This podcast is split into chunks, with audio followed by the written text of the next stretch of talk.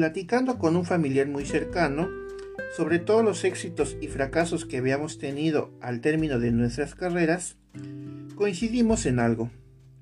Tanto nuestros papás como nuestros maestros nos criaron y educaron para un mundo que ya no existe. Un mundo donde la meritocracia y el echaleganismo tarde o temprano rinde sus frutos. Siempre nos decían, esfuérzate, échale ganas, termina tu carrera y comienza desde abajo en una empresa. Tus destrezas y habilidades te darán la gerencia y una vez ahí resolverás todos tus problemas, ya que podrás tener y dar estabilidad económica a ti y a tu familia. Nada más lejos de la realidad. Y no te confundas, no estoy decepcionado de mi carrera, ni soy negativo o pesimista, mucho menos estoy deprimido o necesito terapia. Simplemente estoy relatándote historias de vida verdaderas que poco a poco han hecho darme cuenta que estos tiempos son bastante diferentes a lo que nos dijeron. Si te das cuenta, en mis otros episodios del podcast te enfatizo mucho el no ir a regalar tu trabajo a una empresa y emprender tú mismo algún negocio. Si te digo esto, no es solamente porque parezca disco rayado, sino porque quiero que entiendas que cada vez son menos las empresas que realmente valoran la noble labor de sus trabajadores. Y a mis casi 10 años de haber ingresado al campo laboral, he vivido y sido testigos de muchas injusticias que no esperarías encontrar en lugares de renombre y con amplia trayectoria. Eso sin contar los cientos de experiencias que me han contado compañeros que estuvieron en la misma situación que yo Así que pesimista, jamás. Decepcionado, tal vez. Pero no de mi carrera, como me lo han dicho algunos, sino más bien del campo laboral mexicano, donde no se reconoce al más capaz para desempeñar un puesto, sino al más lambiscón. No me alcanzaría este capítulo para contarte todas las historias propias y ajenas en donde mis compañeros hoy sacaron todo el trabajo pesado de la empresa y al final no les renovaron el contrato, ni les dieron el trabajo de planta que les habían prometido, o le dieron el ascenso a la persona que no sabe hacer absolutamente nada en la empresa, pero tiene algo que ver con el jefe. Mientras tanto tú llevas años en la empresa sin obtener ningún beneficio más que tu salario. ¿Y qué me dices de los gerentes que te obligan a firmar facturas para conservar tu trabajo? Y de esa manera ellos crear un inventario fantasma que desfalca a la empresa con ayuda de los supervisores.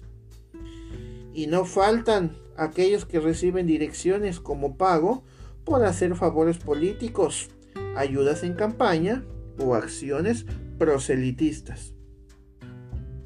Vivimos en una sociedad cada vez más indolente y sin valores, donde aquel que hace las cosas bien es mal visto por todos, y el defraudador es todo un ejemplo a seguir, y los ladrones o sicarios son despedidos con honores, y causan mucho dolo e indignación sus partidas.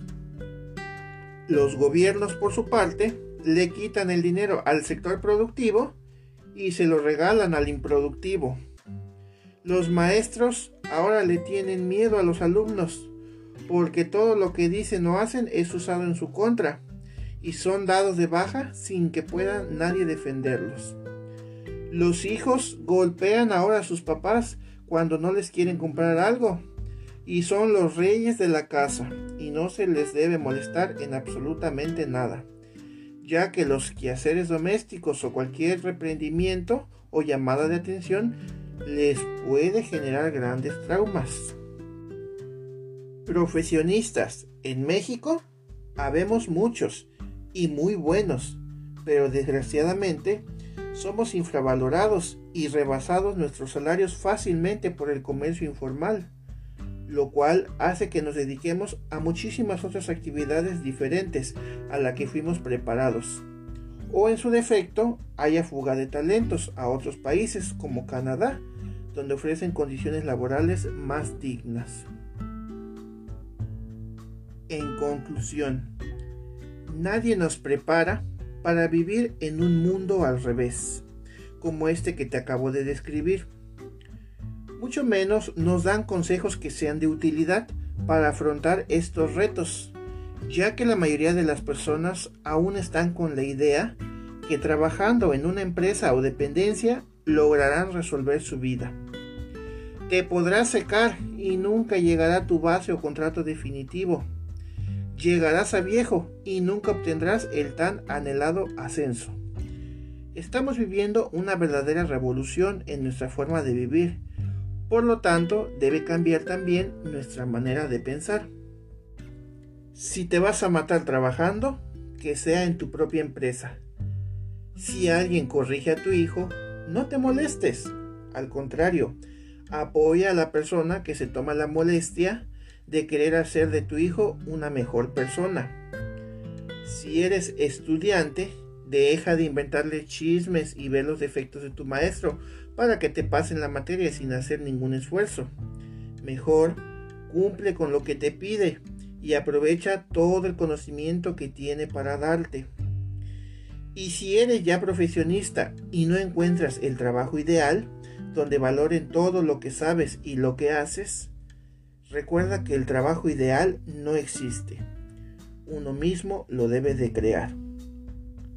Lo único que debemos traer del pasado son los modales, los principios y las buenas costumbres, los cuales nos hacen unos buenos ciudadanos y nunca pasarán de moda.